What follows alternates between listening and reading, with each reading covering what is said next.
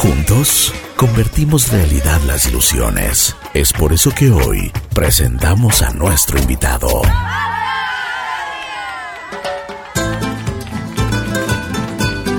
Buen día, buen día, buen día. Aquí estamos en Así es la vida. El día de hoy tengo un testimonio de vida pues que nos va a hacer reflexionar muchísimo. Aquí está Cornelio Guzmán. Cornelio, buen día, ¿cómo estás? Enrique, buenos días. Muy bien, muchas gracias. Qué gusto saludarte. ¿Bien? Bueno, sí, sí, todo tranquilo. Gracias. Bueno, vamos desde el principio. ¿Dónde naces? Eh, cuenta un poquito cómo era tu entorno familiar y qué tus padres te inculcaron en cuestión de valores y principios. Claro, eh, yo soy de acá de Quito. Eh, nací en el Valle de los Chillos. Eh, crecí igual en Los Chillos, estudié todo. mi carrera fue en Quito. somos una familia de cinco integrantes, somos tres hermanos, soy el menor de tres. mi padre y mi madre, pues ellos siempre nos inculcaron a, ayudar, a siempre ser felices, estar unidos. Esa es como que la parte principal en nuestra, en nuestra familia. Bueno, Cornelio, a ver, cuéntanos un poquito la historia que tú tienes, tu historia de vida, porque como habíamos dicho desde un inicio, será un testimonio que nos va a servir muchísimo a todos y cada uno de nosotros quienes estamos aquí en La Bruja. Sí, eh, yo al nacer, bueno, al año y medio de, nacido, a mí me detectaron un, cáncer, un retinoblastoma en mi, en mi ojo. Eh, pues por suerte no tengo memoria al respecto, entonces de lo que me cuenta mi madre, es que en los chequeos que nos hacíamos, eh, los doctores decían que todo iba a estar bien, que bueno, es tratable, desgraciadamente las cosas se complicaron y pues eh, tuvieron que quitarme mi, mi, ojo izquierdo. Eh, tuve, tuve un tratamiento de radioterapia y quimioterapia por un año y medio más o menos. Y eh, las cosas se complicaron un poco. los doctores en un momento de, de, de, los tratamientos dijeron que esto está empeorando, que, que no va a haber cura, y dieron un panorama bastante malo. Eh, me dieron un desahucio y le dijeron a mi mamá que tengo seis meses de vida. ¿Esto a qué edad fue? Esto fue cuando tenía dos años. Dos años, wow, qué terrible. Y, ahora tengo... perdiste, perdiste el un ojo, ¿no? Sí, sí, sí, sí, mi ojo izquierdo. Ya. Por favor, continúa, Diego. Entonces, pues ahí es donde entra la fe, ¿no? después de la medicina. Y eh, mi mamá empezó a buscar por otras partes, la familia como empezó a entrar más en la medicina natural, encontraron este, este doctor Ceballos se llamaba, y con él fue los experimentos de probar esta medicina que ahora es famosa, el BIRM. Entonces, eh, fuimos peleando con eso y pues acá estoy, ya 33 años. Wow, impresionante. Te dieron, o sea, te desahuciaron a los dos años cuando eres muy pequeño. ¿Qué, ¿Qué pasó en ese trayecto? Cuéntanos un poquito, porque eh, me imagino, bueno, tú no tenías mucha uso razón, digamos, pero tus padres sí eh, deben haber estado desesperados, ¿no? Claro, todo se puso un poco cuesta arriba, ¿no? Eh, mi mamá empezó a buscar ayuda en todos lados, eh, los médicos, y bueno, también en esa época la medicina en el país no era muy avanzada. Entonces todos le decían como que no, no hay solución, no hay solución. Eh, entraba yo en más cirugías, cirugías entraba en tratamientos, esto de la radioterapia y la quimioterapia. Y más exámenes junto con este doctor que les mencioné. Eh, se fue viendo resultados. Una cosa, pues, ¿qué, qué, cómo influyó el, los conocimientos, el tratamiento que te hizo el doctor Ceballos? este doctor Ceballos lo que decía que esta medicina, que para esa época era nueva, el BIRM, em, él decía que esto va a subir mi, mi, mi, sistema inmunológico. Ya. Entonces, que había que trabajar con el sistema inmunológico junto con la medicina. Entonces, eh, me hacían obviamente todos estos controles de, de, la radioterapia y la quimioterapia y ellos veían el cambio de cómo, cómo el tumor se, se iba haciendo pequeño y también iban viendo el cambio eh, de que yo me iba poniendo más fuerte, de que mi cuerpo estaba luchando contra el cáncer. Entonces, eso fue como que la parte alentadora para mi familia, donde dijeron, bueno, por aquí encontramos una solución. Pero sin embargo te seguían haciendo las, radioterapias y las quimios. Claro, seguíamos con, unas, con un tratamiento súper súper invasivo. Súper Entonces, eh, bueno, obviamente la pérdida del cabello, la radioterapia y la quimioterapia te, te descompensan bastante. Entonces me contaban que yo no podía ni sentarme, no podía, no podía hacer mucho, ¿no? No era, no era fuerte. Pero mm, esto, estos tratamientos que me estaban haciendo resultaron positivos, entonces eh, fui ganando fuerza.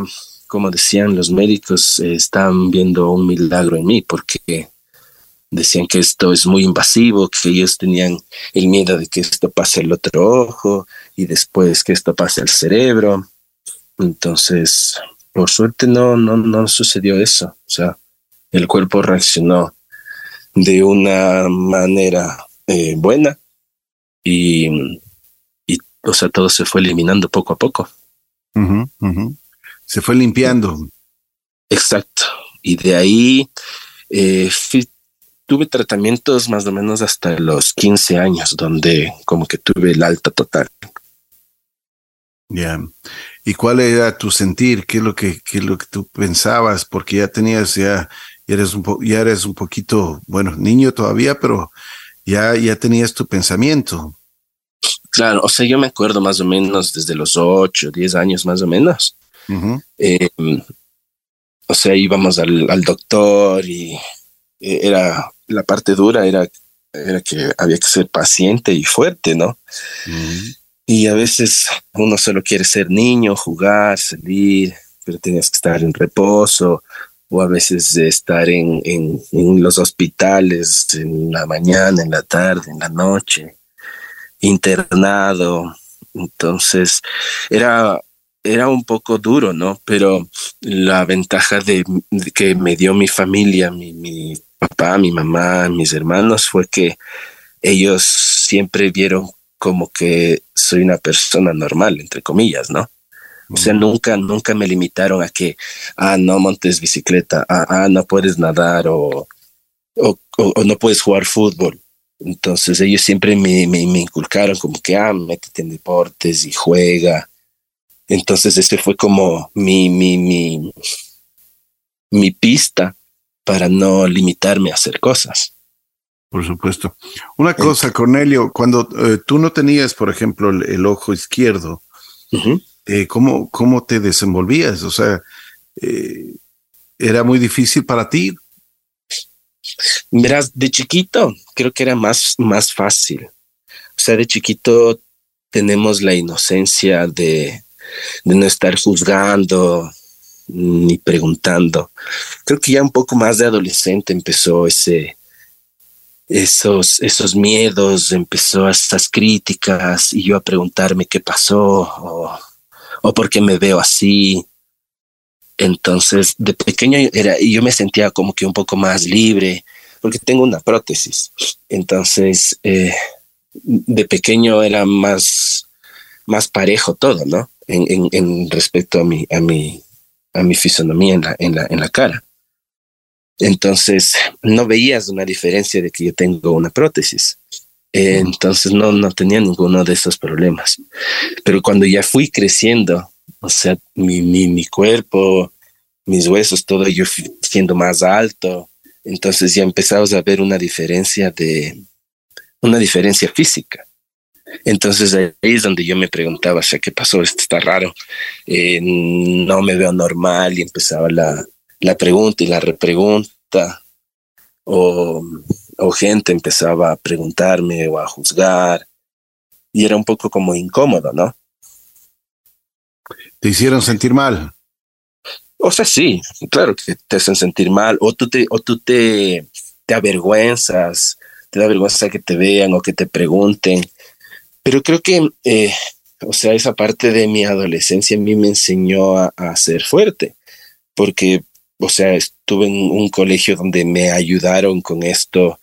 Eh, o sea, no es que era un colegio especial o algo, sino que la gente con la que estuve estudiando, mis profesores, eh, todos como que fueron un equipo y que nunca estuvieron preguntando o, o tratando de, de, tratarme como que fuera menos, ¿me entiendes? Mm, mm. Entonces, esa fue como que una gran ventaja para yo tener más confianza en mí. Entonces, sí, sí, sí, o sea, fue, fueron procesos, ¿no? Procesos donde tú te cuestionas bastante. Eh, cuando era más joven, cuando fui creciendo, lo fui aceptando. Y mm, ahora que ya estoy ya más maduro, eh, ya no tengo ningún problema con esto. Entonces, cuando hay personas que conozco, me preguntan y pues yo hablo. Hay algunos, algunas personas que tienen hijos y también me preguntan y les digo, o sea, estos creo que son exámenes donde deberíamos hacer a nuestros hijos como de, de, de base. Por supuesto. ¿En la escuela te, hacían bullying? No. no, afortunadamente no. Y, um, y es chistoso cuando, eh, o sea, es chistoso porque yo era el que molestaba en, en, en, las clases. Mm. O sea, yo era el que, el que estaba siempre activo, el que estaba siempre haciendo los chistes con todos. Eh, era súper amiguero. Entonces sí, o sea, creo que caí en un, en un lugar bastante, bastante bueno, donde no, no pasé nada, nada malo. Yeah.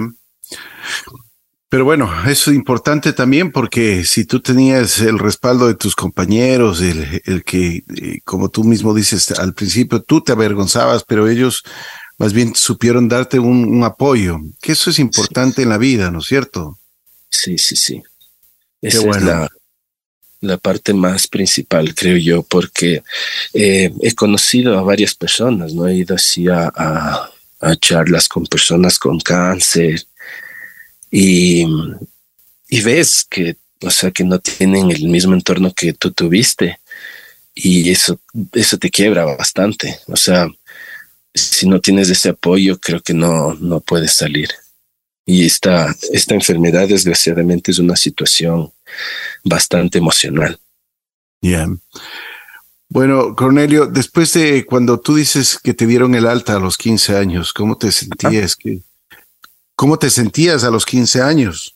Eh, o sea, fue como que un alivio, ¿no? Siempre tenía ese, ese bichito en la cabeza de que qué pasará, eh, será que sigue esto aquí en mi cuerpo. Siempre tenías esas dudas. Así no lo hables con nadie, ¿no? O sea, yo siempre tenía como que chuta, ¿será que vuelve?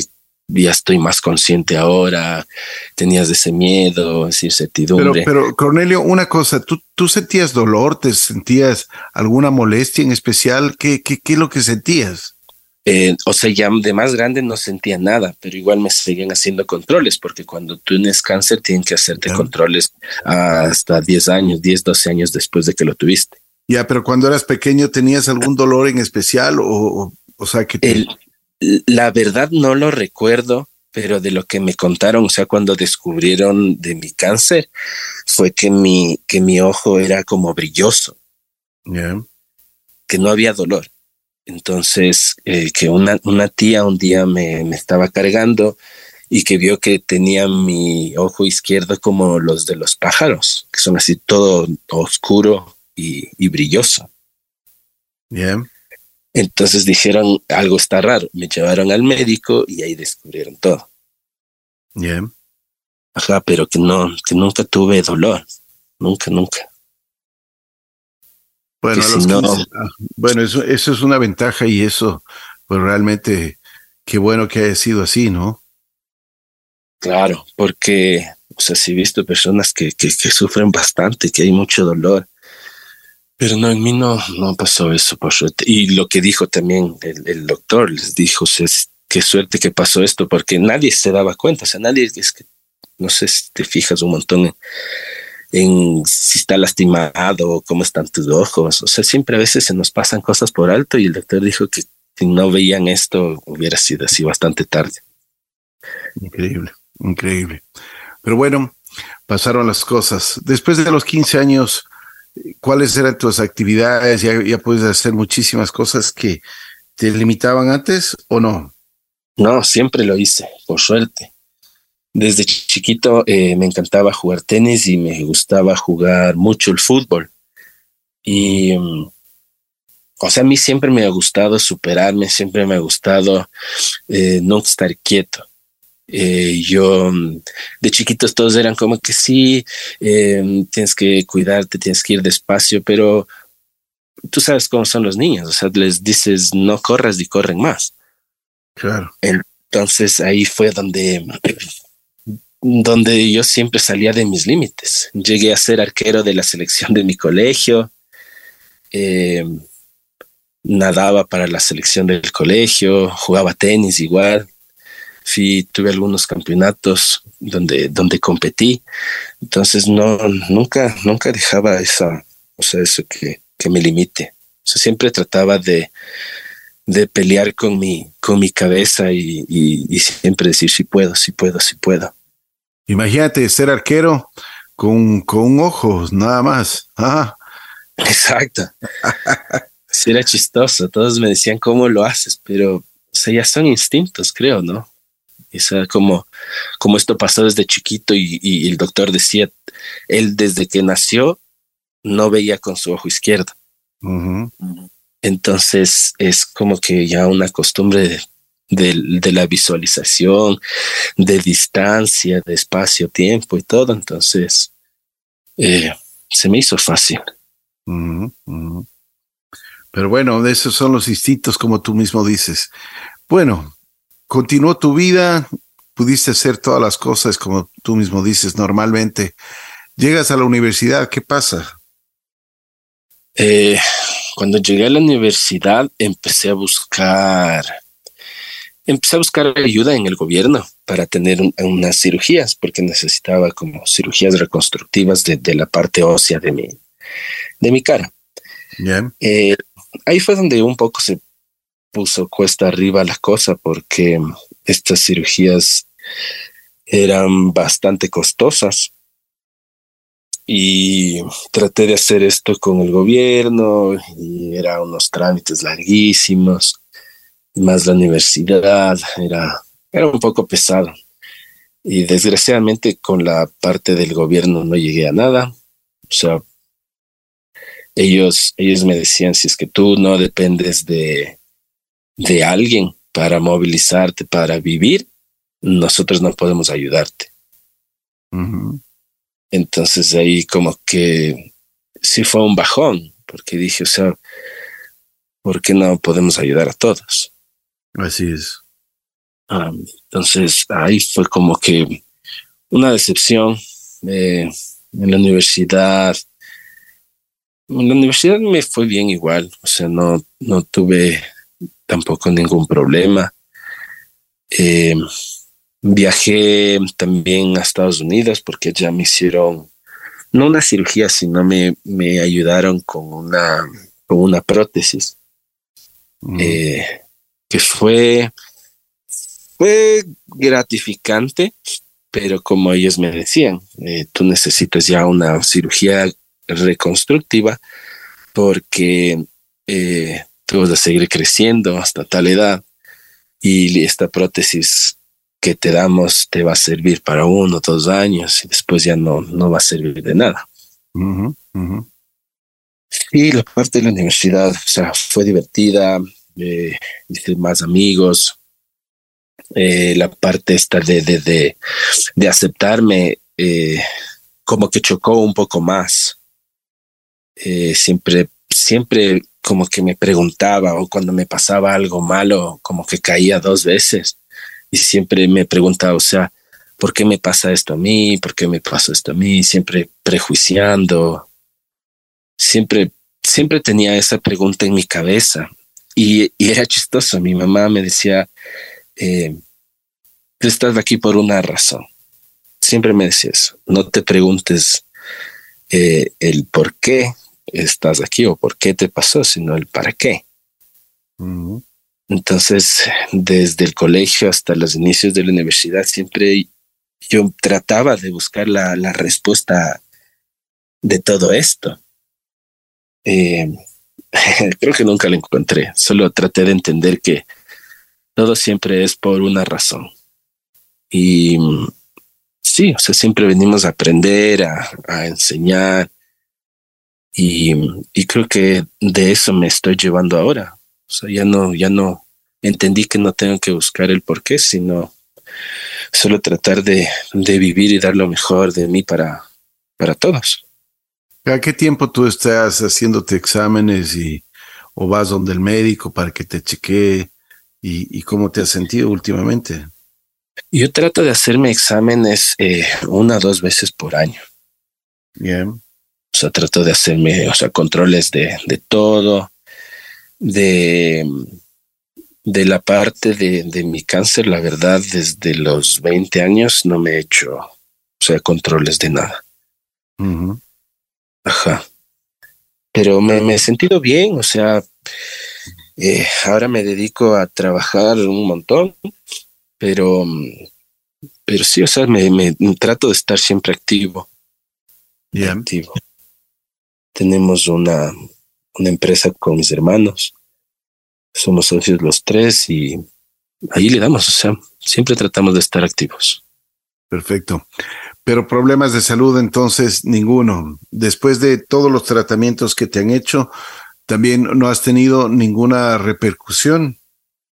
Eh, sí, después de mis tratamientos de la radioquimioterapia, eh, uno de los efectos secundarios de estas medicinas puede ser la oclusión intestinal.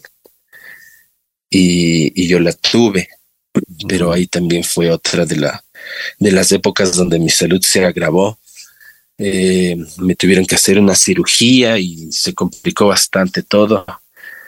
Y en esta cirugía, de lo que me cuenta mi mamá, dicen que eh, mi cuerpo o sea, colapsó y que tuvieron que revivirme.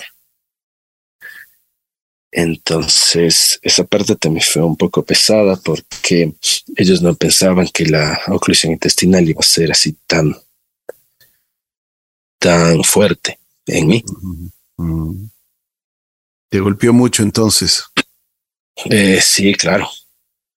Pues esta parte, o sea, como te digo, por suerte yo no recuerdo al 100% todo, pero como me dijeron a mí, es, eh, o sea, te moriste y te revivieron. Wow. ¿Qué sentiste al que, qué sentiste al momento que te dijeron eso? Eh, verás, cuando era chiquito, como no tenía la conciencia de lo que me pasó, a veces lo tomaba muy a la ligera. Pero mm, ahora que estoy grande y, y veo un poco más las cosas, la vida, salud de personas cercanas, como que aprecio un montón, un montón ahora todo, o sea, todo lo que me pasó. Eh, aprecio un montón mi vida ahora.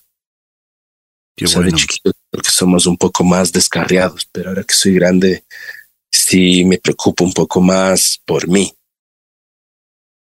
Entonces siempre estoy como que me duele un dedo, ya vengo, voy al doctor. Eh, pero antes era como que, ah, no, no te preocupes, solo es un dedo y luego se empeoraba todo. Entonces sí, ahora es como que valoro un montón, ¿no? Todo lo que, todo lo que pasé, ¿no? Por supuesto, por supuesto. Después del el problema que tuviste de salud, eh, ¿seguiste tu vida ya normal? Eh, Sí, o sea, después de todo, toda mi situación de salud, eh, como te digo, mi familia fue como que la base para, para hacer todo normal. Todo normal, trabajar. Eh, fui a vivir y trabajar en Estados Unidos desde los 18. Entonces iba y venía, iba a trabajar y venía a estudiar la universidad. Entonces siempre iba y venía y eso lo hice por 10 años. Después de graduarme me fui tres años seguidos. Eh, sí, o sea, siempre como te digo, trataba de estar activo, de, de buscar trabajo, de estar aquí, de estar allá, deportes. Eh, siempre traté de, hacer las cosas un poco más normales. Lo que me gustaba, eh, por ejemplo, de estar en Estados Unidos es que allá nunca tuve esto de ¿y qué te pasó? ¿y qué tuviste? Y creo que eh, eso es lo que me gustaba de estar allá. Y cuando estaba acá sí, me sentía como que un poco incómodo, porque siempre encontraba alguien que me preguntaba ¿y por qué? ¿y qué te pasó? Y, y todo siempre con el qué pena, pobrecito. Entonces, esa parte sí era como que un poco, no molestosa, sino incómoda. ¿Y en los Estados Unidos tuviste alguna, algún momento, eh, algún tratamiento, alguna cosa, algún contacto médico? Eh, no, solo hice eh, esta, esta vez que te comenté para realizarme una, una prótesis. Esto lo hice mediante una fundación cuando tenía, creo que 15 años más o menos. Mm. esa fue la única, como que la prótesis, es la prótesis del ojo izquierdo. Sí, ajá. Era una prótesis que parecía, o sea, que era una prótesis que rellenaba el espacio. Ya. Eh, que era como que de un acrílico, de un plástico ahí raro que me ponía sobre la piel y como que rellenaba ese espacio porque tienes, hay un desnivel, mi cara izquierda está como que un poquito más atrás y la derecha normal. Entonces, esta prótesis como que rellenaba, te hacía un poquito de pómulo y así. Eh, eso fue la, lo, que me hice. Pero después de eso ya tengo como que una, una prótesis normal, como solo el ojo. Y ya. Eso. Perfecto.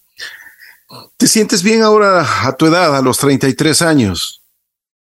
Sí, ahora me siento más, más cómodo. O sea, ahora sí puedo decir, me siento siempre más tranquilo al, al salir o hablar con alguien. Nosotros tenemos un restaurante y yo soy como que la imagen del, del restaurante. Entonces siempre ahora hablo con todos nuestros clientes y antes me daba vergüenza hablar con personas, o sea, no, no podía, siempre como que trataba de taparme. ¿Por qué? Eh, por este miedo a que me pregunten o que, o que me queden viendo. Pero ahora me siento como que un poco más ligero, más libre. Puedo hablar tranquilo. Me gusta hablar ahora. Soy, soy como que más abierto ahora con todos. Mm. Qué bueno, qué bueno. Cornelio, pues ha sido un testimonio de vida, valiente, por supuesto, luchador, porque eso es, es parte de la vida desde el, cuando tenías un año ya te diagnosticaron cáncer. Tuviste la valentía y tus padres también, el respaldo de tus padres eh, de, de seguir en esta vida y con un buen tratamiento, pues ya te desahuciaron a los dos años y ahora tienes 33, así que algo, algo de bueno debe haber tenido la medicina y por supuesto el tratamiento que te hicieron para que tú sigas viviendo y estés junto a nosotros. Claro que sí. Te quiero agradecer muchísimo, Cornelio, muy gentil. Pues eh, espero que sigas con tu salud, pero como hasta ahora, eh, viviendo de la mejor forma y ayudando también a las personas que, porque tú con tu testimonio, pues impulsas, motivas a muchísima gente para seguir adelante. Muchísimas gracias, Ricky. Y sí, así es, hay que darle siempre con ganas siempre hay que meterle mucha, mucha buena energía y estar positivos porque de todo siempre vamos a poder salir.